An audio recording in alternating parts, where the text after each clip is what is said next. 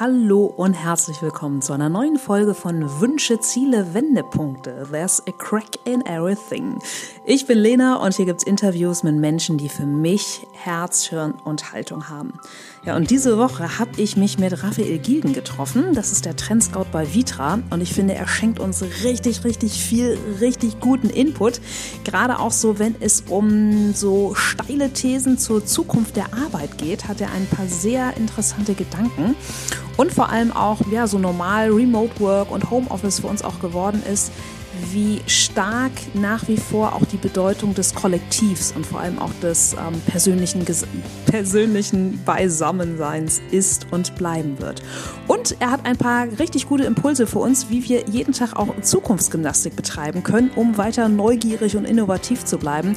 Also es ist richtig viel dabei. Und ähm, noch eine fixe Werbeschleife in eigener Sache. Schaut doch gern auch mal auf meine Seite in die öffentlichen Events, denn glücklicherweise geht es ja langsam mit kleinen Schritten wieder los in Sachen Live-Events, analog und in Farbe. Am 1. September mache ich aufgrund der großen Nachfrage hier zum zweiten Mal meinen Personal Branding Workshop in Hamburg und am 8. September gibt es hier in Hamburg mit der Deep Dive Club Academy auch einen Workshop mit mir in Sachen raus aus rostigen Routinen, ja, neue Gewohnheiten etablieren, vielleicht auch gar nicht so schlecht in dieser Zeit. Insofern schaut gerne rein, vielleicht ist was für euch dabei. Und jetzt genug der Worte, der Werbung. Ganz, ganz viel Spaß mit Raphael. Oh, heute habe ich die große Freude, mich online natürlich mit Raphael Gielgen treffen zu dürfen. Wer ihn von euch noch nicht kennen sollte, was ich mir schwerlich vorstellen kann, ich lese in gewohnter Manier einmal vor und ab. Denn Raphael ist der absolute Trendscout von Vitra, international unterwegs. Und wenn er nach einer langen Reise wieder einmal im Büro erscheint, erzählt er von Dingen, die mehr nach virtueller Utopie als nach gelebter Wirklichkeit klingen. Er besucht Obacht mehr als 100 Unternehmen im Jahr und die Welt ist sein Arbeitsplatz, die Zukunft sein Forschungsgebiet. Und die Erkenntnisse und Erfahrungen dokumentiert er auf einem Panorama, eine Landkarte der Trends und Muster einer neuen Welt. Moin, Raphael. Hallo, servus. Hi, grüße dich. Ähm, an, in welcher Ecke der Welt erreiche ich dich denn gerade, Dienstagmittag 14 Uhr? Ich bin jetzt gerade daheim und schaue rechts aus dem Fenster, wo unser Haflinger Walter irgendwas im Sand rumbuddelt auf der Koppel. Ach cool, wie schön. Und ähm, wo, ja. ist, wo ist zu Hause? Also ich weiß, dass du aus dem Süden kommst. Ich, mh, also gebürtig komme ich aus dem Rheinland und wohne seit 20 Jahren vor den Toren der Stadt Regensburg. Mhm ähm, so außerhalb, so eine Dreiviertelstunde, 20 Minuten im Auto auf einem kleinen Hof, ja. auf dem Hügel, äh, im Outback. Und da lässt es sich aushalten. Das glaube ich, cool. Und Haflinger, reitest du auch? Nein, ich bin vollkommen untalentiert. Und die Haflinger, also hier, wo ich wohne, das ist das Haus meiner Frau, mhm. hier gab es immer Pferde. Ja. Aber die Haflinger sind aus dem Tierschutz. Ach was. Ähm, Haflinger, Hengste, ja für die hat man nicht wirklich Verwendung. Und dann gehen die auf Auktion mhm. und dann kauft die ein Metzger aus Südeuropa und verarbeitet das in der Wurst oder was auch immer wir dann essen werden. Okay. Genau, und da kommen die zwei her. Ja. Äh, das heißt, die Tiere, die jetzt bei uns sind, wir haben jetzt ihren Gnadenhof. Mhm. Ähm, die sind so wie andere Leute, was weiß ich, die fahren dann in Urlaub oder haben ein Ferienhaus. Ja das war eigentlich ein kleines Boot. Mhm. So haben wir zwei Ponys, zwei Pferde, ähm, acht Katzen und sechs Hunde. Wow, herrlich, cool. Aber sage mal, ich habe gerade schon vollmundig im, ähm, äh, in der Beschreibung über dich vorgelesen, über 100 Unternehmen im Jahr. Ähm, ja. Corona-mäßig wirst du ja vermutlich nicht so ganz auf die Zahl in 2020 Richtig. kommen. Wie waren so die letzten genau. Monate für dich? Was hast du gemacht? Ach, ich sag mal, es war ja ähm, mich hat das, also zum einen, wenn ihr draußen wohnt, dann hält es gut aus, nicht vor die Tür zu gehen. Mhm. Weil ihr draußen hast ja alles, ja. Und du wüsstest ja gar nicht, dass das wäre, wenn du es nicht in Nachrichten hören würdest, weil sich das Leben draußen nicht endet. Mhm. Ich hatte natürlich Kurzarbeit, oder habt ihr auch heute noch, im Moment arbeite ich drei Tage die Woche. Ähm, und bei mir gibt es so mehrere Modi. Auf der einen Seite habe ich diese verlängerte Weihnachtsferien und Osterferien. Schön gesagt. Die ja. habe ich echt genossen, weil, ähm, ja, vielleicht war es alles ein bisschen viel, weil mir so eine Pause tut halt mal gut. Die würde es ja sonst nicht nehmen. Mhm. Und das andere ist, dann bin ich ja immer einer, der sofort alles begreifen, verstehen will. Mhm. Also ich habe dann schon die Frage gestellt, was bedeutet das für uns hier draußen oder für unsere Familie, was bedeutet das für mhm. Vitra, für unsere Kunden, für mich in dem Team oder meine Kolleginnen und Kollegen. Mhm. Und das hat mich zumindest wach gehalten, weil ich sehr viel gelesen habe. Ja. So und ähm, ich habe auch diese Zeit gebraucht. Du hast ja nicht nach sechs Wochen Klarheit. Mhm. Also ich nicht. Mhm. Ich habe, glaube ich, boah, bestimmt mir 100 Artikel angeschaut, um dann überhaupt mal den Kopf rauszustrecken und zu sagen, ah, jetzt weiß ich in etwa, welche Himmelsrichtung da drüben ist. Mhm. Ja, und mir ist es nicht schwer gefallen. Mm, am Himmel war ja auch kein Flieger zu sehen, also hatte ich auch kein Fernweh. und es betraf alle. Es war ja irgendwie fair.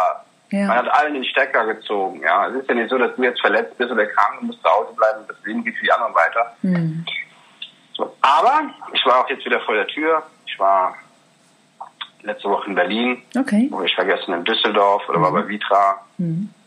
Und ja, das tut mir gut. Und ich sehe, wie limitiert doch auch die virtuelle Welt ist. Ja, ich habe das zwar auch sehr geschätzt, habe auch diese Webcast-Sessions gemacht, mhm. hatte bis zu 500 Leute in einer Sitzung. Wow, meine, cool. Das war auch interessant, ja. Total. Ähm, das war in Japan, da haben wir eine recht starke Community, also richtig treue, ich will sagen Fans, aber doch Freunde der Marke, mhm. die auch so die, die Haltung und unsere Gedanken mittragen, haben in anderen Ländern auch, aber da melden sich dann 500 Leute an, die sind dann zwei Stunden äh, mit dir auf Sendung. Cool. Äh, aber du merkst einfach, dass die, die virtuellen Interaktionen, die sind begrenzt. Ja. Das habe ich dann wieder ganz schön. Es ist wichtig, dass es das gibt, ja, und das wird auch Teil meiner Arbeit bleiben. Mhm. Aber ich habe mich sehr gefreut, auch wieder vor die Tür zu gehen und in Begegnung zu treten. Ja, absolut, total. Kann ich, äh, kann ich absolut eins zu eins für mich unterschreiben. Aber ich möchte mit dir gerne auch mal bei dir ganz an den Anfang zurückspringen, Raphael. Ähm, was wolltest du als Kind werden? Weil vermutlich gab es in deiner Kindheit ja noch nicht den. Förster wollte ich als Kind. Äh, echt? Wie cool ist das denn? Ja.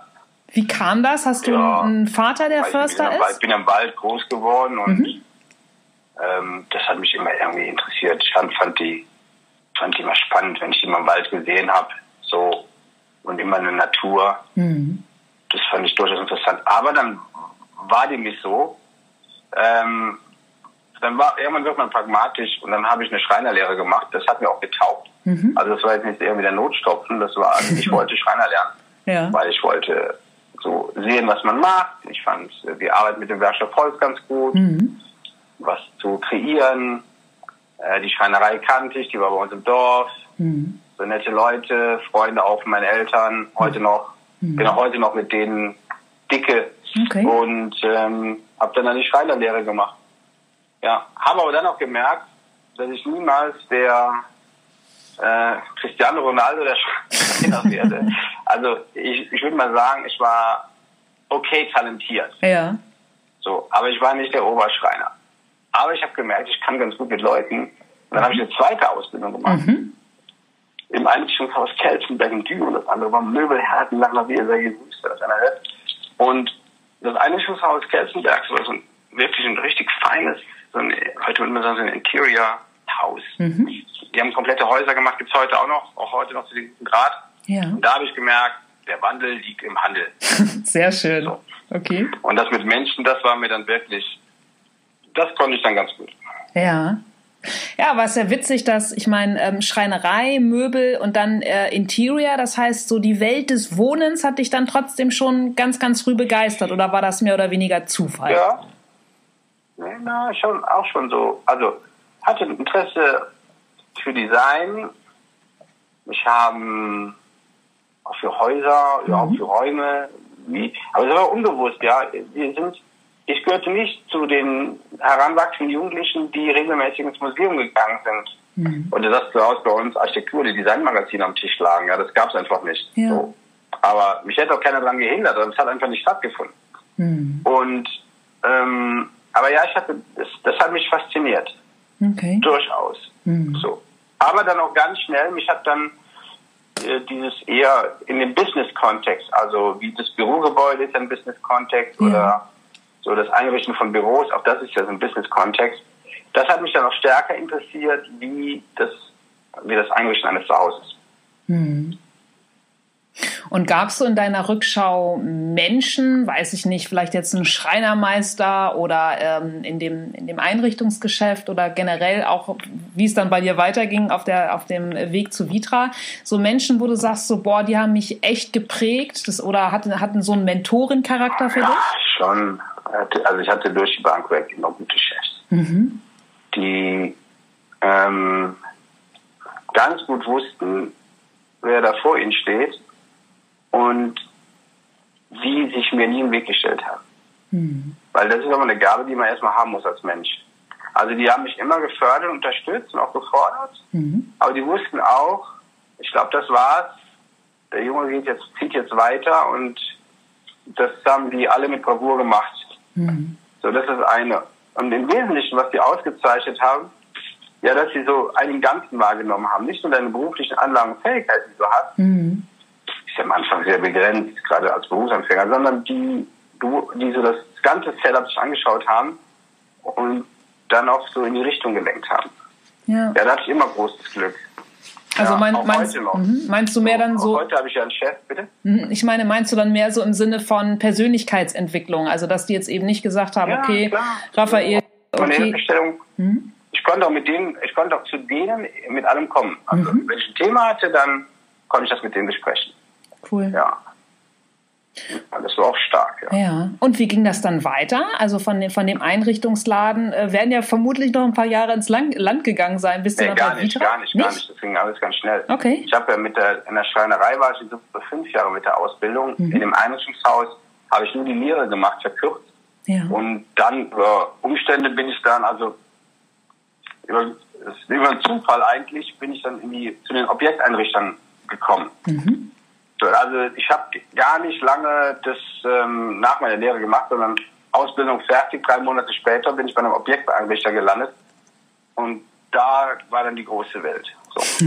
mhm. Ja, weil damals dann hast du in Düsseldorf gearbeitet oder warst unterwegs und das hat ja vorher nicht stattgefunden. Ich meine, das ist äh, 30 Jahre her, ja, da war die Welt halt eine andere. So. ja, das glaube ich. Glaube. Und über die Objekteinrichter, dann schnuppert dir ganz anders Luft, weil du wenn du Unternehmen einrichtest, ging es darum, diese Unternehmen wirklich zu verstehen und zu begreifen. Mhm. Das bedeutet, die lassen sich, lassen dich an sich heran. Und weil ja Raum auch schon damals, zu der Zeit muss man sagen, man hat gewusst um die Potenziale von Raum, nicht so wie heute, aber das ja. war durchaus bewusst. Das Büro war nicht nur ein Gebäude, wo es nicht reinregnet, wo man die Leute kontrollieren kann. Mhm. Und ähm, das war natürlich spannend, weil jeder Tag wie die Sendung mit der Maus war. Cool. Immer eine andere Firma, eine Ansprache, immer neu einstellen, zu begreifen, was machen die eigentlich. Und ähm, super spannend. Mhm. Ja, und das hat sich ja auch bis heute ähm, bei dir nicht verändert. Was würdest du uns sagen, was, was treibt dich in deiner, in deiner Arbeit am meisten an? Ja, die Geschichten so dahinter. Mhm. Äh, also zum einen ist das Neues zu entdecken. Ich war letzte Woche mhm. bei einem deutschen Start-up in Dresden, Wandelbot, ähm, da werden wir sehr wahrscheinlich mit Sicherheit alle noch von hören. Mhm. Die, die Jungs machen das Programmieren eines Roboters so einfach, dass es jeder kann. Und ich cool. betone jeder. Okay. Einfach auf die Internetseite draufgehen, bevor ich jetzt hier lang erkläre. Ja. Bedeutet, ich fahre dahin, weil mein, mein Forschungsgebiet ist ja die Zukunft der Arbeit. Mhm. Also zu begreifen, was ist Arbeit. Diese Protagonisten, weil ich zum Beispiel das Programmieren, das Programmieren eines Roboters im Prinzip äh, auflösen. Der mhm. findet nicht mehr statt. Mhm. Und das mal zu sehen und dann zu begreifen, oh, wenn das nicht mehr stattfindet, was bedeutet das dann für das Ökosystem der, der Cobots, also mhm. die Roboter, die mit Menschen zusammenarbeiten? Mhm. So, und in diesem Kontext arbeite ich. Und das ist das, was mich reizt, weil du hast immer mit Protagonisten zu tun, mhm. die ähm, Bestehendes in Frage stellen, mhm.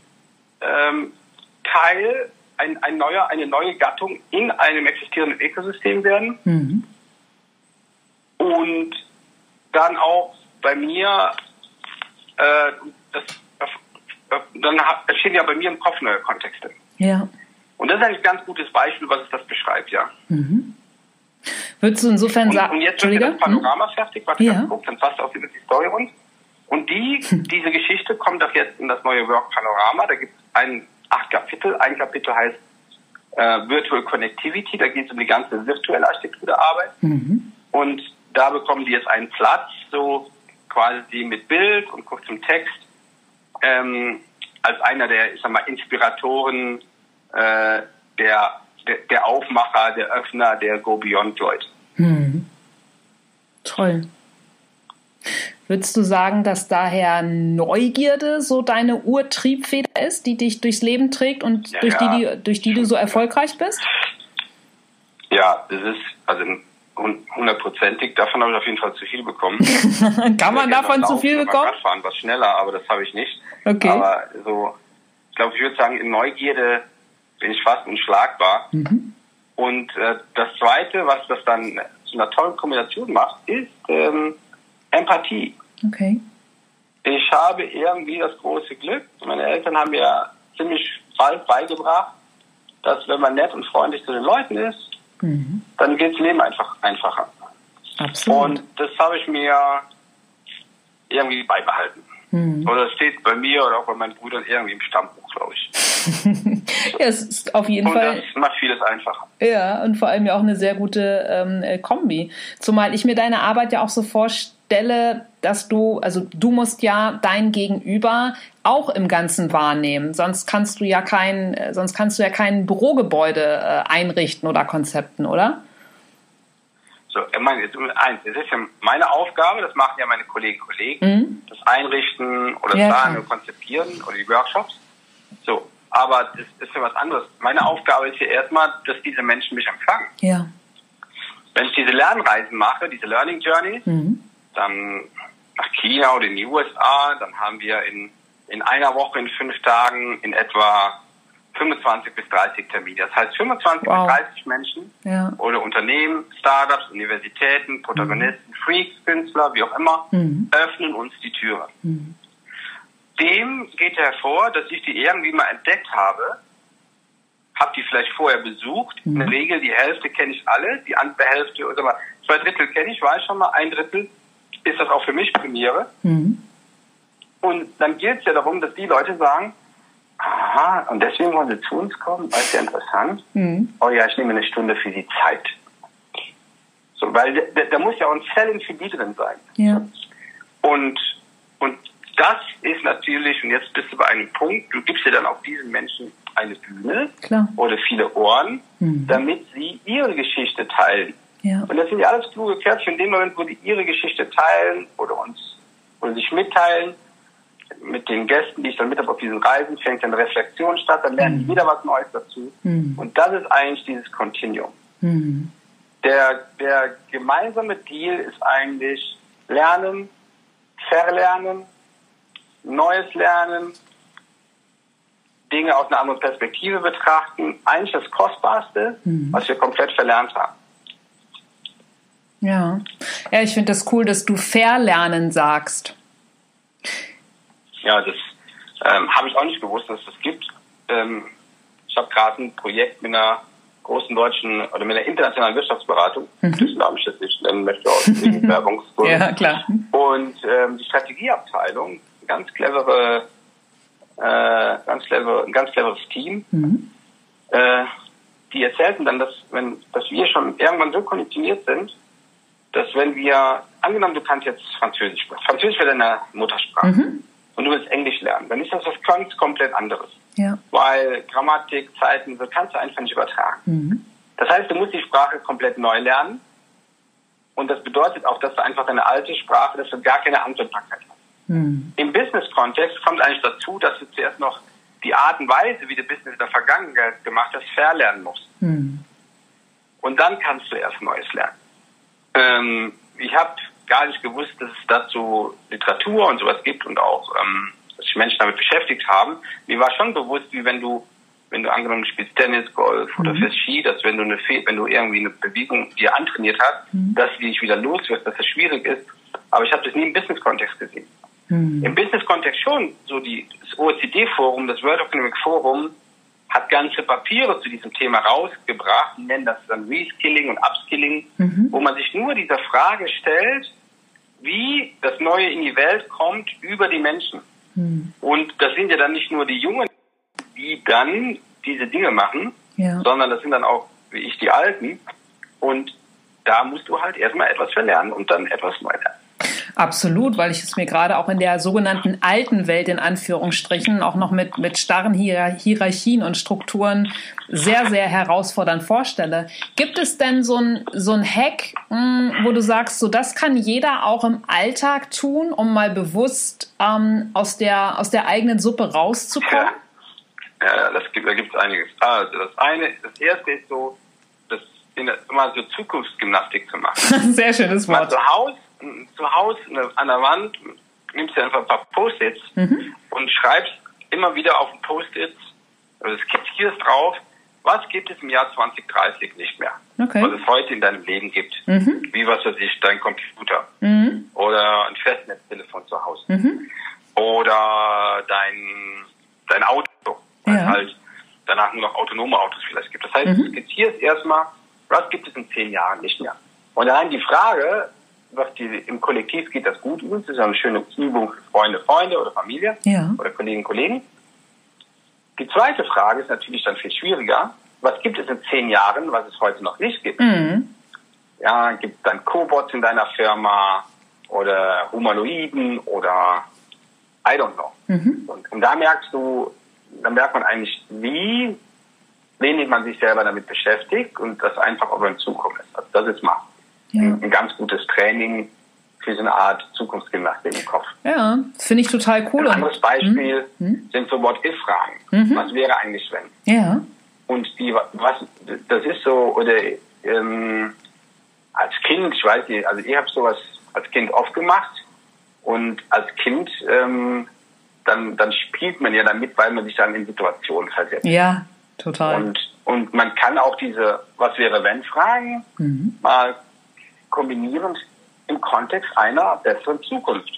Mhm. Ja? Mhm. Also, dass man nicht noch den, den nächsten Coronavirus herbeischwört, sondern dass man, also ich sage, was wäre eigentlich, wenn mhm. alles, was so Routinearbeiten sind, die ja einfach Soft- und Hardware abnehmen und du dich komplett frei mit den Dingen beschäftigen kannst, mhm. wo du sonst im Kontext deiner Arbeit nie zugekommen bist. Ja. Du kümmerst dich nur darum, um die Erneuerung der Firma, um Projekte, um das Experiment und alles, was du prozesshaft und linear ist, das machst du nicht. Das macht dann Software oder Hardware. Mhm. So, das wäre eine was, was wäre wenn Frage. Ja. Mhm. Aber weißt du, was mir da gerade für eine, sorry, was mir da für eine was Bitte? wäre wenn Frage einfällt, nämlich was wäre, wenn es in zehn Jahren keine Büros mehr gäbe, Raphael? Ja, wenn es, also dann, dann würde ich so sagen, wenn es in zehn Jahren keine Büros mehr gäbe, wie wir sie heute kennen, ja. dann gibt es andere physische Orte, die Menschen oder das Kollektiv verorten mhm. und wo die dann Dinge machen, also entweder gemeinsam das Experiment wagen oder ihre Rituale pflegen. Mhm. So. Ja. Glaube ich auch. Und an der Stelle, ich meine, wann habe ich schon mal die äh, Möglichkeit, mit einem internationalen Trend-Scout äh, wie dir sprechen zu können? Was glaubst du denn persönlich, Raphael? Ja, ich bin ja, ja, gar nicht so international. Also ich bin zwar, aber man, man, man, ich bin ja nicht, äh, ist schon ja. wichtig. Okay. So, ich bin, wohne ja ganz normal irgendwo in Bayern, ja. im Outback, arbeite für eine Schweizer Firma, die mhm. durchaus international ist. Mhm. Und, und das einzige große Glück, was ich habe, ist, dass ich mir relativ viel anschauen kann. Ja. Weil ich glaube, das, was ich tue, äh, basiert nämlich genau darauf, auf dieser Möglichkeit. Mhm. Weil ich bin ja nur das Wissen der anderen. Ich bin ja nicht, weil ich so der Allwissende bin, sondern weil ich in einem, in einem hohen Intervall immer wieder mit Leuten begegnen trete, die mhm. mir etwas erzählen, was ich noch nie gehört habe. Ja, aber du bist ja quasi, zumindest dann in meiner Wahrnehmung, sowas wie ein Bote. Also du bist, wirst ausgesendet oder sendest dich selbst aus und nimmst die, die Kunde von all deinen Kunden ja auf und bringst ja, ich bin Spur, also zuletzt hat einer gut beschrieben, Spurenleser. Das ah. glaube ich ganz Ja, cooles, ja, ja. Weil du musst auch schon mal irgendwie im, im Modder oder im Staub rumstochern, mhm. in der Vermutung, dass da was ist, genau. Ja, ja, und vor allem du kannst es, also wenn wir bei dem Bild der Spuren oder des Matsches bleiben, äh, jemand anders würde vielleicht nur irgendwie einen Strich und einen Stein im Matsch sehen oder einen abgebrochenen Zweig, aber du kannst, für dich ist das ja eine Sprache, der Zweig und der Stein. Absolut, ja. Hat, hat aber auch damit zu tun, ich habe mir auch die Frage gestellt, wann verlernt man das? Mhm. Ähm, heute sagte, ich weiß gar nicht mehr, was war, du hast ja doch, ein Kollege, sagte zu mir, oh Mensch, Rafa, komm, du hast dir das Kind ja total ähm, äh, erhalten oder behalten, ja, mhm. dieses, dieses Kindsein. Ja. Und ich habe mich hat ja wirklich die Frage beschäftigt, vor allen Dingen bei Führungskräften oder Managern, wie das sein konnte, dass die am Ende nur so super fokussiert waren. Mhm. Und über das super fokussierte verlierst du halt Signale zu deuten. Bevor du über Spuren liest, deutest du ja Signale. Mhm. So. Und das ist übrigens eine große Herausforderung unserer Zeit, dass wir das verlernt haben. Diese Signale deuten. Mhm. Ja, weil wir uns da ja einfach auch wieder so beschränken. Und wenn du diese, diese kindliche ja. Neugierde in dir hast, dann bist du ja gerade, und dann hast du ja den weitesten Fokus, den man haben kann. Ja, und per se, du kannst dir alles vorstellen, du kombinierst auch alles. Mhm. Auch, auch das ist es ja, die Einschränkung fängt ja damit an, dass du bei einer Firma arbeitest, die was ganz Bestimmtes macht. Ja. Und dann ist so das dein, dein Universum. Mhm. Aber eigentlich ist es nur ein Bierdeckel oder ein Puzzlestück. Okay. Größer ist es nicht. Ja. So. Und wenn das mal einem bewusst ist, dann weiß man erst, was man alles nicht gesehen, entdeckt oder welche Fragen man sich nicht gestellt hat. Mhm. Würdest du dahingehend sagen, dass dich persönlich in Ergänzung zu deiner großen Neugierde und deiner, ähm, deiner starken Empathie einfach so ein, so ein Meta-Kathedralendenken auszeichnet? Das Wort habe ich noch nicht gehört, aber ich, ich sag mal, ich kann mich permanent mit unterschiedlichen Bildern oder heute in der Sprache, wenn wir beim, beim Desktop bleiben. Mhm. Bei mir sind immer viele Interfaces offen, die ich dann noch übereinander legen kann, ja. schieben kann. Und dadurch sehe ich neue Dinge oder bekomme eine andere Perspektive. Mhm. Ja, und das ähm, übrigens auch gute Frage. Viele Leute sagen ja, wie, wie dokumentierst du das? Mhm. Die Dokumentation, also die, die Dinge zu fotografieren, zu wissen, dass die bei mir auf der Dropbox sind. Ich schaue dann da rein. Mhm. Und in diesen Bildern auch zu denken und zu leben, das ist so ein Teil meines Memories.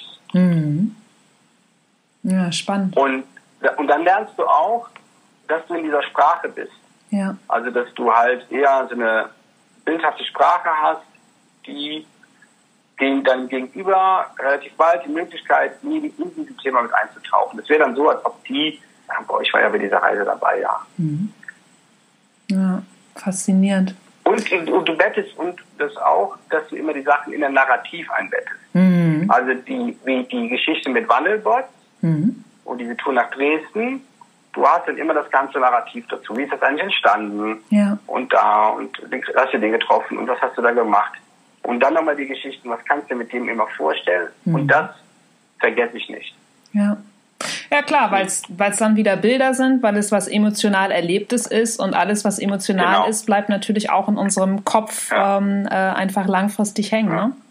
Aber was mich mal von, äh, von dir interessiert, deshalb kam ich auch auf dieses international, äh, internationale Trend Scout, wobei ich natürlich, du hast es natürlich äh, skizziert, wie es ist. Aber was glaubst du, Raphael, welche Metatrends jetzt über dieses klassische Remote Work und Homeoffice hinaus hat Corona uns denn quasi in der Arbeitswelt geschenkt? Hm, sag mal, ich, ob das jetzt Corona war, alle reden ja von diesem Brennglas oder diesem Beschleuniger. Mhm.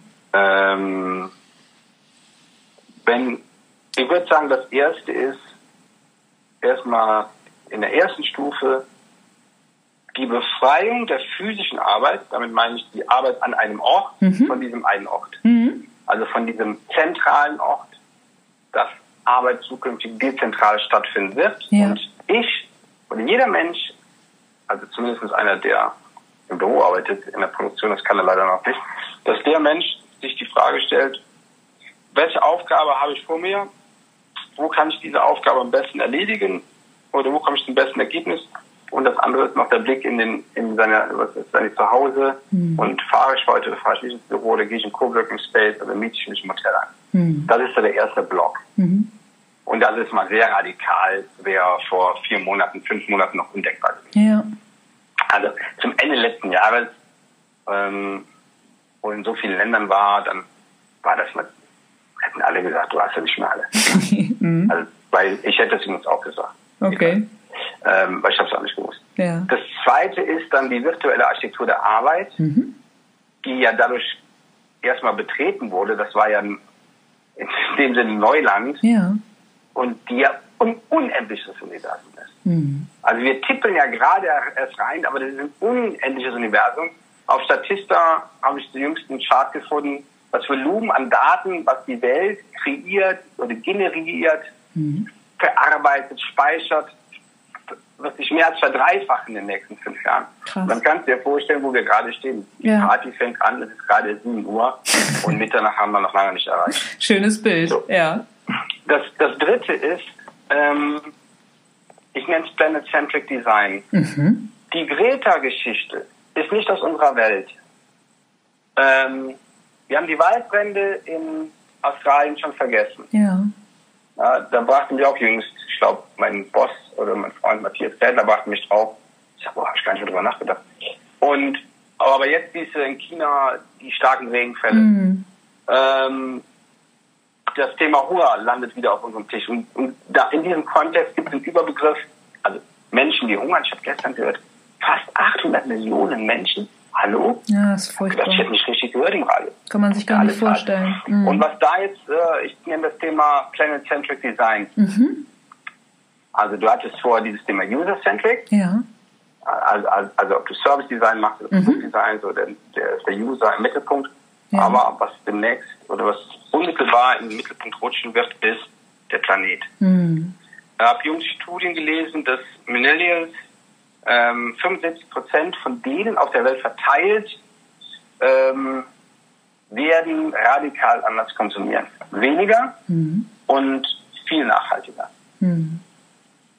Und dieses Thema Planet Centric kann man nicht, kann sich davon weisen.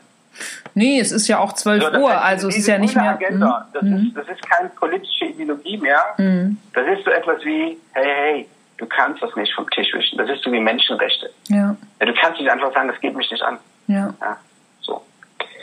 Und ich glaube, und, und diese vierte Dimension wird, wird sein, und das hat nichts mit Remote Work zu sein, das wird die rasante Entwicklung von Technologien sein. Mhm wir, wir, wir sehen die ja immer nur im Kontext unseres persönlichen Lebens so. Hat er dann Smart Home oder da hat der Junge von DJI diesen Robomaster mhm. oder du machst das. Mhm. Und es kann ja nicht jeder in Jülich beim Supercomputer arbeiten. natürlich schon, was mhm. Technik kann. Und, und das ist, glaube ich, etwas, was da haben wir gar keine Vorstellung, was da noch alles kommen kann. Ja. Ja. Hat nichts mit Corona zu tun, aber mhm. das dadurch befeuern, weil auf einmal die Akzeptanz gestiegen ist. Ja. Ja, und ja auch der, ähm, der Durchschnittsarbeiter, also der jetzt vielleicht eher aus einem, aus einem klassischen Betrieb kommt, ja einfach auch gesehen hat, was plötzlich möglich ist, wenn es sein muss. Ne? Oder alte hierarchisch denkende Chefs, die gesehen haben mit, okay, das heißt, äh, wenn Menschen zu Hause arbeiten, arbeiten sie trotzdem. Ja. Wobei, da bringst du noch was auf den Punkt, das hätte ich schon fast vergessen. Ja. Ich will jetzt gar nicht mit dem Trend, das ist aber eine Renaissance. Ja. Das Zuhause der Menschen hat eine ganz andere Bedeutung bekommen. Oh ja. Die, die Einrichtungshäuser und die mhm. Möbelhäuser oder auch die Internetshops äh, sind, ich will sagen, gestürmt worden. ja. Die Menschen waren mehr zu Hause, haben das Geld dann in ihr Zuhause investiert. Die Küche hat ja über viele Jahre den Anfang gemacht. Mhm. Und und man bleibt einfach mehr zu Hause. Ja. Und, und, dieses, und dieses Erlebnis wird sich, glaube ich, auch in die Arbeitswelt übertragen, dass, wenn man sagt, okay, heute arbeite ich nicht von zu Hause, heute fahre ich ins Büro, mhm. dass du dann die ähnlichen Muster im Sinne der, der, des Gefühls der Zugehörigkeit, mhm. Mhm. der Rituale, die mhm. du mit deinen Kolleginnen und Kollegen machst, oder an etwas zusammenarbeiten, dann wirklich pflegst und zelebrierst. Ja. Und das wird anders sein. Das heißt, ey, wenn ich hier bin, dann lass uns mal ratschen. Weil was du sonst gemacht hast, du bist da hingefahren, jeder hat vor seiner Maschine gesessen, du hast mhm. gar nicht gewusst, was der andere getan hat. Das kannst du jetzt überall machen, aber dafür musst du nicht mehr ins Büro kommen. Mhm. Sind wir da? Sorry? Mhm. Finde heraus, was den Unterschied macht. Und der basiert natürlich dann aufs Kollektiv und das, das genau. was zukünftig ausmacht. Ja, darauf wollte ich auch gerade mit dir zu sprechen kommen, ähm, Rafa. Das heißt, die Bedeutung des Kollektivs steht für dich über allem letztlich? Naja, wird ähm, Oder ist das zu groß? Dass das Individuum, mhm. dass das Individuum äh, keinen Wert mehr hat, mhm. aber also, dass das nicht wichtig ist, mhm. ähm, weil die oder andersrum. Plattformen haben uns das Gefühl gegeben, du bist der Wichtigste. Mhm. Ja? Mhm. Aber die Situation, wie sie jetzt sind, zeigen uns auch, wie wichtig die Gemeinschaft ist. Ja. Und, und was jetzt passiert, dass Menschen wieder in Gemeinschaften zurückfinden. Mhm. Oder sich darüber einen Kopf machen. Und ja, ich bin davon überzeugt, dass in einem, in, in der Wirtschaft oder aus dieser Business-Perspektive mhm. das Kollektiv ähm, genau der, das kritische Momentum ist, äh, was erfolgreiche Firmen von weniger erfolgreichen Firmen unterscheidet. Mhm. Und aus dieser Betrachtung des Kollektivs, wenn ich jetzt sage, was ist dann das Büro? Dann ist das Büro deine Universität, mhm. in der du entdeckst, begreifst und verstehst. Dann ist es dein Labor, wo du mit den Kollegen Experimente machst. Mhm. Dann ist das dein Garten, wo du mit den Kollegen chillst. Oder mhm. deine Werkstatt, wo du mit den Kollegen Hand anlegst. Oder dein Theater, mhm. äh, wo du mit deinen Kollegen strahlst. Oder, ich sag mal, dein, dein Raumschiff, wo du dich mit den Kollegen, Kollegen äh, in Lichtgeschwindigkeit mit den Kollegen auf der anderen Seite der Welt verbindest. Mhm. Aber es ist immer es ist immer im Verbund mit diesem Kollektiv. Hm. Geht es dann nicht vielmehr darum, also einfach gemeinsam das Potenzial zu entfalten? Es geht ja nur gemeinsam. Ja, ja also, klar. Nur im, nur ich im, persönlich hm? glaube ja, dass die, die, das Zeitalter der Genies mhm. oder andersrum, es wird die, die Aufgaben, die vor uns liegen, sind von ihrer Komplexität, Größe, Umfänglichkeit ideal für das Kollektiv mhm. und nicht für den Einzelnen. Mhm. Es wird immer noch den geben, der den Superroman schreibt. es wird immer noch den geben, der den Supercoach schreibt. Ja. Und es wird immer noch den geben, der das durchschießt. Mhm. So. Aber davor passiert etwas und es gibt aber viel, viele Sachen, die du nur im Team stemmen kannst. Und wenn man jetzt wieder auf diese Punkte kommt, wir hatten vorher dieses Thema Lernen und Verlernen. Ja. Lernen und Verlernen. Ähm, es gibt einen Forscher, der heißt Alex Pentland, der ist im MIT mhm. und der hat das Buch geschrieben Social Physics. Okay. Und in diesem Buch beschreibt er es mal ganz einfach formuliert, da brachte mich der Christoph Schanzaras drauf, der ist an der TU in München und ein Student hat das mal visualisiert. Mhm. Das Leben eines normalen Menschen, du arbeitest bei der Firma Meyer, also mit Meyer als Automobilzulieferer, innerhalb der Firma Meyer bist du bei dem Team, Team Antriebstechnik mhm. und du kannst nur so gescheit sein, wie dein gescheitester, wie dein gescheiteste Kollege oder Kollege ist mhm. im Team Antriebstechnik. Und was der nicht weiß, weißt du auch nicht. Ja. Pentland seine Idee wäre, wie cool wäre das eigentlich, wenn die Mitarbeiter der Firma Meyer regelmäßige Interaktionen hätten mit Leuten, die nicht bei der Firma Meyer arbeiten mhm. und die von Autobau überhaupt keine Ahnung haben. Mhm. Gute Spots dafür sind so Coworking Spaces. Viele Unternehmen, ähm, auch in, jetzt in der Zeit nach Corona, das wird wieder so sein, äh, haben ja Flächen in großen Städten, in urbanen Räumen angemietet, in Coworking mhm. Space, und da macht man auf einmal die Erfahrung, wie es gibt Menschen, die bauen keine Autos. So Verrückt. Hätte ich gar nicht gedacht. Ja. Und die nächste Erfahrung, wenn man mit ihnen redet, ist, die haben eine andere Perspektive, die haben eine gegensätzliche Meinung mhm. und Pentland nennt das Social Learning. Ja. So, und jetzt, und, und genau alles das, was in Zukunft so wichtig ist, passiert nur auf Basis der Interaktion Absolut. und auf Basis der räumlichen Interaktion. Ja. Die Tools, bei allem Respekt, ich will nicht sagen, ich möchte nicht, ich, ich gehe nicht davon aus, dass es in zehn Jahren noch so ist. Mhm. Aber im Moment ist diese virtuelle Welt diesbezüglich noch limitiert. Mhm. Weil du, weil wir in unserer Kognition, wie wir funktionieren, so einfach mal äh, Hammer, Nagel und in die Wand. Ja? Mhm. mhm. Oder hier, bau das mal zusammen. Mhm. Wir funktionieren im Kopf ganz anders. Und das haben wir auch komplett vergessen. Es gibt keine Werkstatt in einem Büro.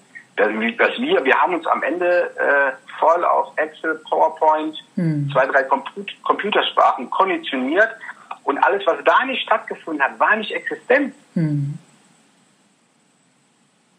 Wir schimpfen über die Schulen, die die Kids so unterrichten, und sagen, ja, wieso macht er das nicht, mit dem das nicht und das nicht? Mhm. Und dann sollen wir uns mal selber betrachten, was wir auf der Arbeit machen.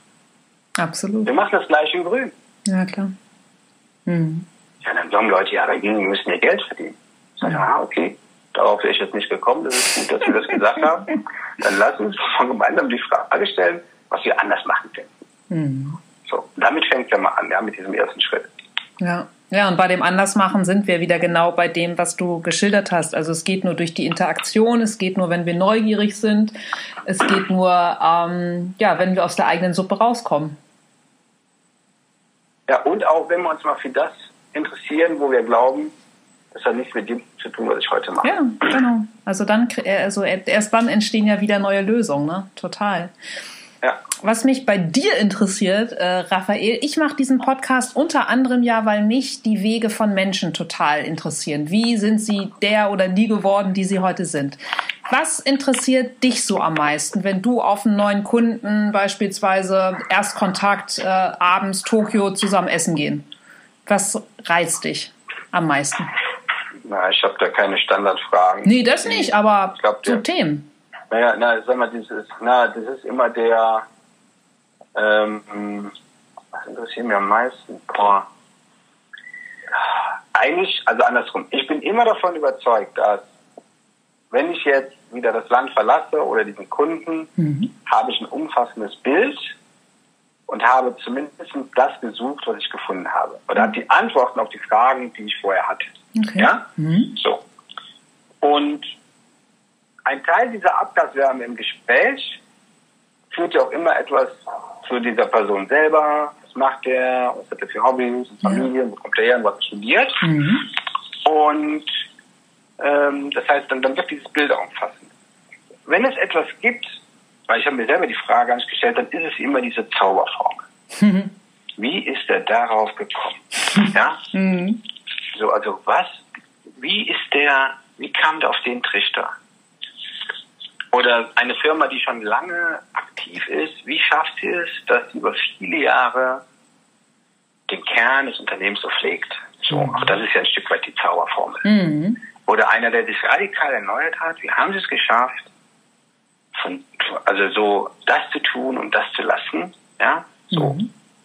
Und das sind so Sachen, die, die, die interessieren mich dann schon. Ich versuche dann auch in dieser, wenn ich ein Unternehmen also besuche oder wenn ich sage, ich will jetzt dieser Fragestellung nachgehen, ich nenne dann immer, dann gibt es auch die 1 Million Euro Frage. ja? Mhm. Wo ich sage, so, wenn du das weißt, dann weißt du eigentlich alles. Mhm. So. Und das ist immer anders. Ja. Ja, sehr spannend. Wenn ich mir jetzt so vorstelle. Aber nie ja, Interview, sorry. aber nie Fragekatalog, nichts. Nee, ach Quatsch, habe ich auch nicht. Das ist ja auch. Äh, ja. Dann, dann bist du ja schon wieder beschränkt. Also also auch.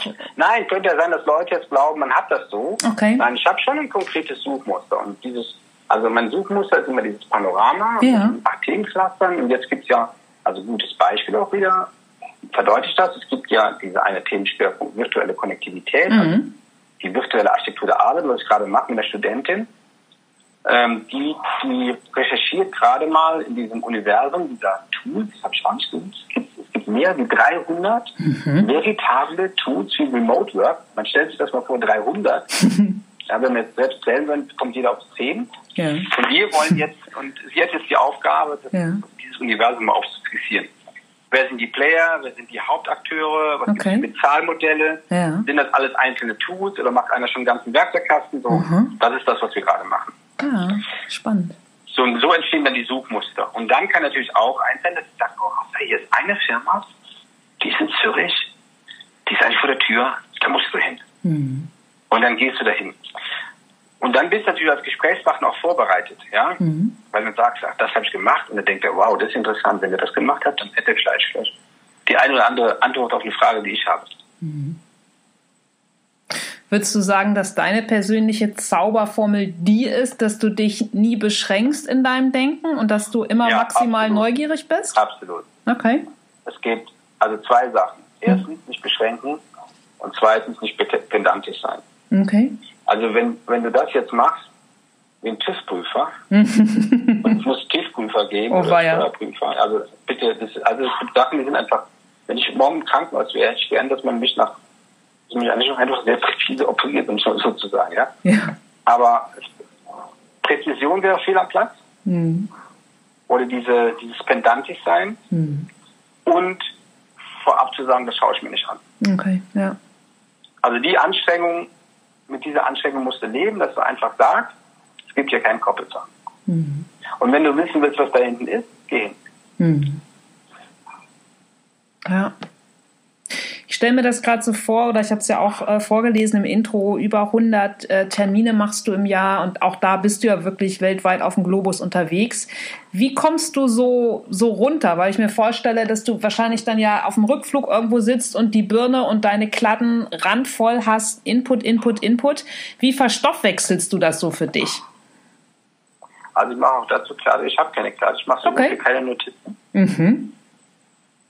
Ähm, ich schalte, also ich mache das, ähm, also habe meine Bilder zum einen ja. und lese vor und lese nachher, also suche im Vorfeld mhm. und dann nochmal danach Artikel über diese Company oder über diesen Ort aus. Ja. Die hinterlege ich im Flipboard und da bediene ich mich dann draus. Mhm. Wegen diesem Thema Notizen. Mhm. Weil ich habe keinen Weg gefunden, Notizen so zu machen, dass die immer zugänglich sind. Mhm. So irgendwann mal aufgegeben, habe gesagt, dann brauchst du jetzt nicht mehr schreiben. ähm, und jetzt zu diesem Thema, zu diesem K.O.-Punkt. Ja. ja, du bist natürlich dann, wenn du halt dann, wenn du die Tour beendet hast, dann steigst du in den Flieger rein und schläfst du, egal wo du sitzt, dann würdest du wahrscheinlich sogar im Stehen schlafen, irgendwo auf dem pennen, mhm. ähm, weil du einfach erschöpft bist. Und, und hier, hier draußen, da wo ich lebe, da kommt man ganz gut runter. Ja. Weil das Leben hier sehr normal ist, mhm. irdisch. Schön. Ja, ich stelle ja. mir das einfach auch als ein ganz, ganz krasses Kontrastprogramm ja einfach vor, oder? Ja, es ist wie, ähm, ich habe es mal im anderen Podcast gesagt, wie der Wiedereintritt in die Atmosphäre. Mhm. Und ja, man schlägt dann mit einer Kapsel auf und steigt aus und dann wieder die ganz normale Schwerkraft. Ja. Es ist jetzt nicht, sag mal, du bist, natürlich bist du erschöpft durch die Recherche, mhm. aber das ist so wie auch da, wie so ein Kind, wo dann, äh, weiß ich nicht, der irgendwo war. Also man fährt mit den Kindern in Ferien, das heißt, sie kriegen eine andere Bio mhm. und äh, dann entdecken da was und sind den ganzen Tag damit beschäftigt. Ja, cool. Und abends sind die einfach K.O. Wie eine Fliege, und ja. einfach so, so ähnlich, weil man dann halt einfach das weiterverarbeitet sucht, sucht, sucht und dann mhm. ist man auch erschöpft. Und gerade am Anfang war es so, es ist ja nicht so gewesen, dass ich, dass ich sofort alles weiß. Ich ich glaube, Blockchain habe ich bis heute so zu 70 Prozent kapiert. Die letzten 30 Prozent habe ich einfach nicht verstanden. Mhm. Und es gibt ja auch dann Sachen, was weiß ich, ich war letztes Jahr auf den Philippinen und dann, äh, ich muss jetzt nochmal, ich glaube, zwei Drittel der Erwerbstätigen oder die Hälfte, ah nein, andersrum. Mhm. Von den heranwachsenden Generationen mhm. möchten zwei Drittel das Land verlassen und woanders arbeiten. Aha weil die auch so konditioniert sind. Das haben die Väter, die Eltern gemacht, Krass. die Großeltern schon gemacht. Mhm. So. Und das sind also Sachen, die beschäftigen mich nochmal ganz anders. Dann fängt an nachzulesen, Geschichte der Philippinen. Mhm. Wie kann das eigentlich sein? Und was arbeiten die eigentlich? Wie organisiert sich eigentlich so ein Land? Mhm. So. Also dann ist die Frage so groß, wo du ad hoc keine Antwort kriegst. Ähm, und neben dir sitzt ja nicht immer irgendwie ein Soziologe oder Politikwissenschaftler, ein Krieger, den man fragen könnte. Mhm. Und, und das hat nochmal eine andere Tragweite. Ja. Und wenn du irgendwo bist und etwas in einer Größe siehst, wie wir waren vor zwei Jahren das erste Mal in, in dem Pearl River Delta, wo Shenzhen drin ist, mhm. Hongkong oder Guangzhou mhm. und dann boah, drei Tage bist du eigentlich, du siehst alles, aber du findest keinen Ablageort in deinem Hirn. Mhm. Schublade sowieso nicht, da passt es nicht rein, das ist das Falsche. Mhm. Und dann bist du froh, wenn du halt, wenn die Gruppe dann größer ist und die Gruppen sind immer sehr unterschiedlich, mhm. dass du, dass du dann sitzt dann abends gemeinsam beim Bier, beim Abendessen und versuchst dann wieder so die Puzzlestücke so reinzubringen, damit man überhaupt mal so ein Bild hat. Das ist wie ein Bergsteiger, der von der Wand steht und sagt, wie gehe ich denn da jetzt rein? Mhm. Ja. Mhm.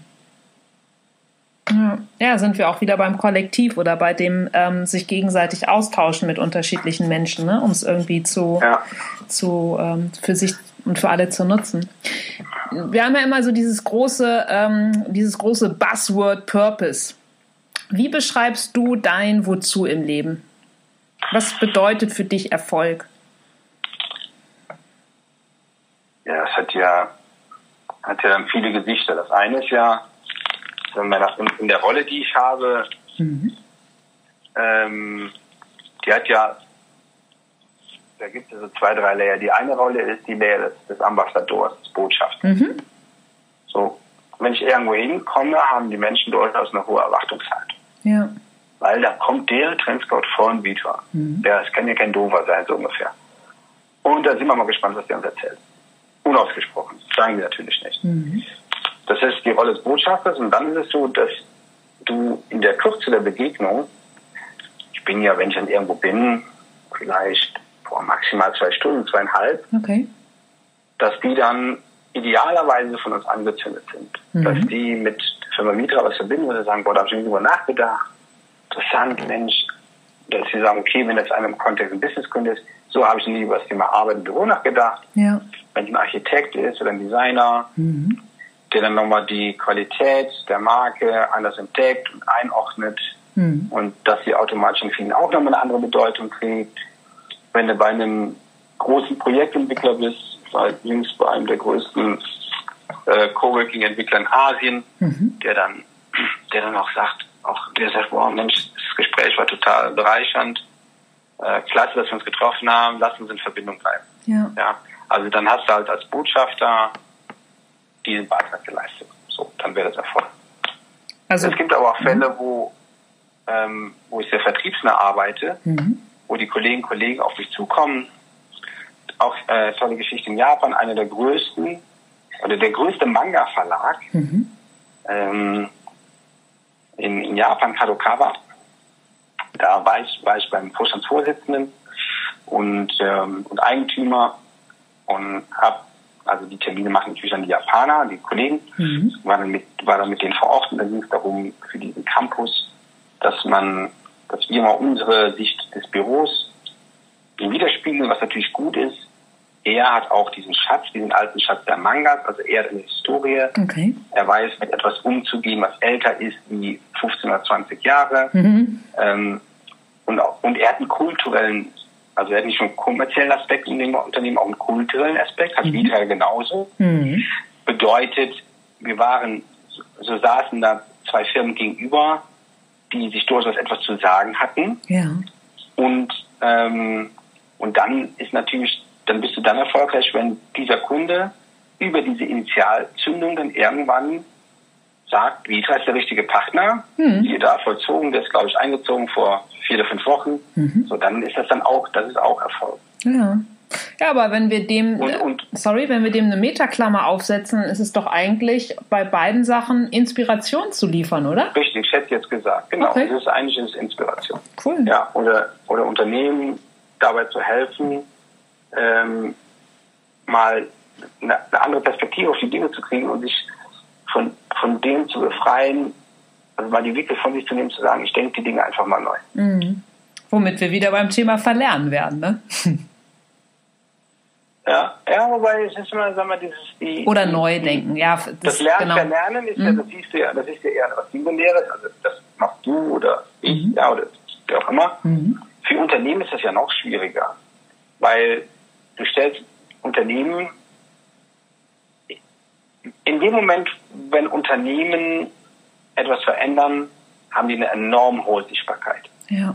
Bei ihren Mitarbeiterinnen und Mitarbeitern, bei ihren, bei den Aktionären, also bei den Gesellschaftern mhm. und bei den Kunden. Und was, was ein bisschen unfair ist, dass das immer perfekt sein muss. Ja, Vermeintlich. Wenn man heute so Pressemitteilungen liest von Firmen, jeder Firma kann es mal schlecht gehen. Ja. Ich finde, ähm, dann, dann ist das einfach so.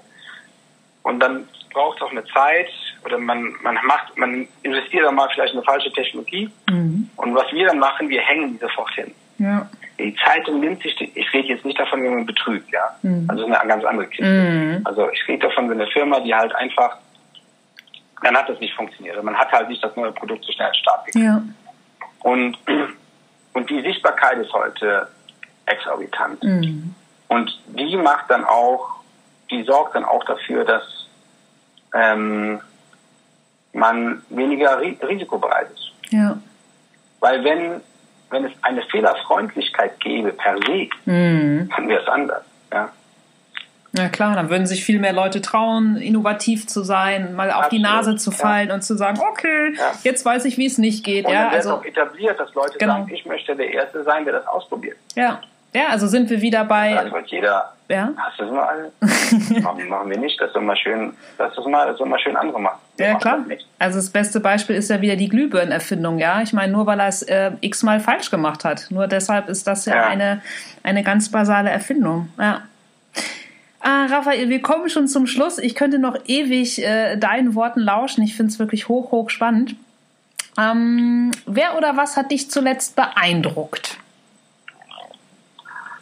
Ja, zuletzt ist jetzt zu den größten Beeindrucker und das war vor, vor zehn Jahren Bertrand Picard in München. Okay. Ähm, Bertrand Picard aus der Familie der Schweizer Pioniere. Mhm. Sein Großvater war der, der mit dem U-Boot im Marianengraben war. Ui. Bertrand war einer der ersten zwei Menschen damals, die nonstop die, die Erde mit einem Ballon umrundet haben. Mhm. Und bei dieser Ballonreise war er dann, ich glaube, es war viele Meilen vor der Küste von Mali, hat, hat er festgestellt, er hat keinen Sprit mehr. Ui. Aber diese Orbiter-Kapsel, die wiegt dann irgendwie 300 Tonnen. Mhm. Und dann hat er gesagt zu uns, also im Publikum gesprochen, das war in München beim DLD, ja. der Veranstaltung von Robert Burda, mhm. schaut uns an und meint, dann hat er gewusst, das erste Mal, was es bedeutet, wenn etwas endlich ist. Ui. Und er hat sich dann geschworen, in dieser Sekunde, dass das nächste Projekt, was er treibt, das macht eins nicht mehr fossile Brennstoffe verbrauchen. Mhm. So, dann hat er es ja geschafft, er ist mhm. dann irgendwann angekommen und hat dann diese Idee gehabt, mit einem Solarflugzeug die Erde zu umrunden. Natürlich nicht nonstop, mit Start und Stopp, aber nur von der Sonne betrieben. Mega. Und in diesen 30 Minuten hat er uns diese Geschichte erzählt. Mhm. Gibt es auch das Video zu im Internet, DLD Explore, mhm. findet man das. Also heute noch reinschauen ist noch große Klasse. Er kam auf die Bühne und sagte dann, ähm, pioneer experience is nothing about new ideas. Pioneer experience is fighting against old ways of thinking. Wow. Und als er das gesagt hat, dann hat er natürlich alle gehabt, glaube ich zumindest, die da saßen. Er ist ein total charismatischer Typ. Mhm. Ja, super over. Und Toll. hat dann eine halbe Stunde da erzählt und danach, ich glaube, ich habe mir das Video danach noch 20 Mal angeschaut. so, und dann habe ich gewusst, okay, da ist mehr. Ja. Das, die, wie oft hinterfragst du den Status quo? Mhm. Wie oft nimmst du den Standard als Gesetz hin und, ähm, und, und hast darüber dein Leben organisiert? Mhm. Und ich war schon immer in, der, in den Unternehmen, wo ich war, derjenige, der wohl das ganze Querdenker oder der Verrückte, aber das war natürlich nicht dann mein Berufsmandat. Ich habe ja mal als Geschäftsführer eine ganze Region geführt, mhm. Kaufmännisch. Also da war ja nichts irgendwie mit Legoland und Playmobil, sondern da muss es am Ende, muss es eine, eine BWA erstellen und lesen können. Ja, klar. und das anvertraute Geld hast du im Idealfall vermehrt. Mhm. So. Aber das war der, das war der, das war der große Gong, ja. Voll schön. Danach gab es natürlich, ich habe Marie Kurzweil kennengelernt mhm. ähm, in Kalifornien und habe dann auch viele andere so, aber das war der, das war schon. Ja, ja, ja aber wie cool, weil das, das Fighting uh, Old Ways of Thinking hast du ja eins zu eins für dein Leben. Ähm, ja, das war, ja. das war dein Mantra, genau. Ja. ja. Aber nicht jetzt so ähm, wie eine Nervensäge, mhm. weil du hast auch das ist wichtig. Wenn du, wenn du dann irgendwie, Entschuldigung, das Wort zu klugscheißer wirst, ja. oder halt zur Nervensäge, ja dann fragt sich keiner mehr für ein Interview, dann lädt sich keiner mehr ein und dann bist du auch in der Firma, ruft dich dann kein, ja, man ruft dich dann auch keiner mehr an. ja, deinen eigenen Kollegen, Kollegen. Ja, absolut. Ähm, Raphael, wann hast du zuletzt was Neues gemacht, was in deinen Augen neu war? Ah, ja, das ist ja, ja wahrscheinlich, wenn man Sachen macht, die man so ewig lange nicht gemacht hat. Ja, weil, weil die, die, die Zeit es einfach nicht zugelassen hat. Mhm. Ähm, wenn ich jetzt mal überlege, was Neues. Also was, was richtig, was ich noch nie gemacht habe, mhm. das habe ich schon lange nicht mehr gemacht. Aber ähm, du, hast halt irgendwie mit alten Dingen mal wieder angefangen. Ja? Mhm. Ich habe mir dieses Jahr ein Kajak gekauft. Cool. Und war sehr wahrscheinlich vorher 30 Jahre lang nicht mehr um Wasser, bis auf letztes Jahr mal kurz. Ja. So. Und ähm, oder mit dem Nachbarn, genau, ja, der, äh, der, der ich habe mit dem Nachbar das Brennholz zusammen gemacht. Also er hat alle Gerätschaften, er hat nur ein paar Sägen, aber er hat alles. Und wir haben auch Holz zusammen gemacht. Mhm. Aber wirklich vom Wald bis dann nach hier. Mhm. Das habe ich so in den Umfängen auch vorher noch nie gemacht. Okay. Ich habe noch zugeschaut und wusste, so, es war auch mal was ganz Lässiges. Ja. Sehr archaisch, cool. Ja. Na, das, ja, es ist so, ähm, es gibt ein tolles Buch, ich glaube, das liegt hier sogar, ja, hier liegt so für alle Ranger unter den Zuhörern. Von Lars Mitting, der wird geschrieben mit Y, Doppel Theodor, Ida noch Gustav, mhm. der Mann und das Volk. Okay, packe ich einfach mal in die Show Notes. Bitte? Packe ich in die Show Notes. Ja, genau, weil das ist so, das, das hat dann was. Ich glaube, selbst einer, der in Frankfurt, München, Berlin oder Zürich in einem Penthouse lebt, der dieses Buch, der wird sagen, hätte ich mal Lust drauf. ja. Okay. Ja, cool. Sehr, sehr schöner Tipp. Und Raphael, meine letzte Frage an dich. Was würdest du heute dem jungen Raphael raten, mit auf den Weg geben wollen? Ja, also das Erste ist, ähm, dass er sich, dass er vielfältig Dinge ausprobiert und Interessen hat. Mhm. Sag mal, ja, wenn er jetzt ein guter Kicker ist oder Sport hat, Bock hat auf Musik, mhm. ja, dann sollte man es unterstützen, aber dass darüber hinaus, dass auch andere Sachen noch für dich entdeckt, das ist das eine. Ja. Das zweite ist, wenn immer die Möglichkeit hat, sich das anzuschauen, sollte er es tun. Ja? Mhm. Wenn immer die Schule sagt, sie macht ein Austauschprogramm oder die Eltern ermöglichen das einen machen. Mhm. So. Hatte ich in den Umfängen damals nie, aber war auch damals dann nicht so zu der Zeit. Das ist ja dann nochmal 40 Jahre her. Ähm, dann ähm, nicht absolut zu denken. Okay. Mhm. Und impulshaft bedeutet, da ist was und du hast sofort eine Meinung. Mhm. Ja, man sollte eine Meinung haben und eine Haltung. Man sollte aber nicht absolut denken. Mhm. Man sollte auch mal sich in die anderen reindenken oder versuchen, auf was basiert denn deren Meinung oder was, wieso entsteht das so bei dir? Mhm. Ja. So. Und sich auch ein eigenes kleines Zukunftsbild zu machen, dass wenn man diese Übung, was ist in zehn Jahren, was nicht, Mhm. Und was bedeutet das? Ich habe das mal in der Grundschule in Regensburg gemacht. Mhm. Das war sensationell. Das ist jetzt zwei Jahre her. Ich glaube vorgestern, auf dem Tag zwei Jahre her, mhm. mit einer Grundschulklasse, mit einer vierten Klasse in Regensburg haben wir ein Zukunftspanorama gemacht. Zehn Jahre. Das bedeutet, das, ist, das war das doppelte Lebensalter in etwa von den, ja, cool. auch von den, ja. Grundschülern. Ja, genau, in etwa das doppelte ja. Lebensalter in der vierten Klasse. Und wir haben dann eine Wand gehabt, ich glaube, die war acht Meter lang die war voll gemalt. Mega. Voll gut. Ja. Ja. So, und dann, wenn, wenn, wenn ein Kind oder ein Heranwachsender diese Übung macht, ist der, hat, er, hat er sofort einen anderen Blick für die Dinge. Ja. Ja, ist ja. ein guter Impuls, deine Zukunftsgymnastik. Mhm. So, mhm. so, auch mal, ich meine, dass die, dass die zocken, ja, oder Game oder Netflix und weiß der Teufel was, alles mhm. okay, aber geh mal ins Museum, ja. geh mal in den Wald, ja. ja beschäftige dich mal mit dem Ort oder mit dem Land. Wenn man mal, ich bin in Nordrhein-Westfalen groß geworden. Mhm. Das Land hat jetzt, das Land hat jetzt Geburtstag und hat mir dann, äh, glaube ich, hatte so einen Juli äh, und äh, hatte mir eine Doku angeschaut im WDR. Ja. Und dann habe ich meine mein, mein Heimatregion viel besser verstanden. Cool. Mhm. Ja. ja, sind wir auch wieder so bei den, bei den eigenen Wurzeln, ne? Ja. Ja. Cool. Ja, ich danke dir ähm, wirklich sehr, sehr, sehr für deine Zeit, die du dir genommen hast, für deinen tollen Input. Und ähm, im Gegenzug, Raphael, gibt es Menschen da draußen, die zuhören, die etwas für dich tun können. Also natürlich kommt Vitra-Link und äh, Link zu dir natürlich alles in die Folgenbeschreibung. Aber gibt es sonst noch was, was Menschen für dich tun können? Ähm ein Teilnehmer hat das Gespräch vorübergehend verlassen. Oha. an der wichtigsten Stelle. Da rufe ich nochmal kurz an. Ich frage dich einfach nochmal. Gibt es denn etwas, also, was Menschen draußen für dich tun können?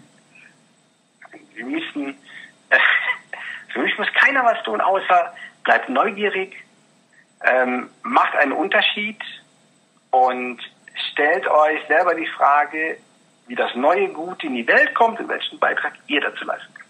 Wow, okay. Ein sehr, sehr guter Impuls. Ich glaube, da haben wir jetzt alle genügend Hausaufgaben und ähm, ja, ich wünsche dir weiterhin so mega viel Erfolg, äh, tolle Reisen. Bin gespannt auf alles weitere, was auf deinem Panorama zu sehen ist und danke dir für deine Zeit. Mach's gut. Du auch. Ciao. Ciao. So, das war das Gespräch mit Raphael. Den Link zu Vitra, zu Raphaels LinkedIn-Account und Instagram und seinen Buchtipp findet ihr natürlich in der Folgenbeschreibung. Ich bedanke mich bei euch für eure Zeit, fürs Zuhören und ähm, ja, freue mich, wenn ihr in zwei Wochen wieder dabei seid und freue mich, wenn ihr auch noch Bock habt, meinen äh, Podcast auf iTunes kurz zu bewerten.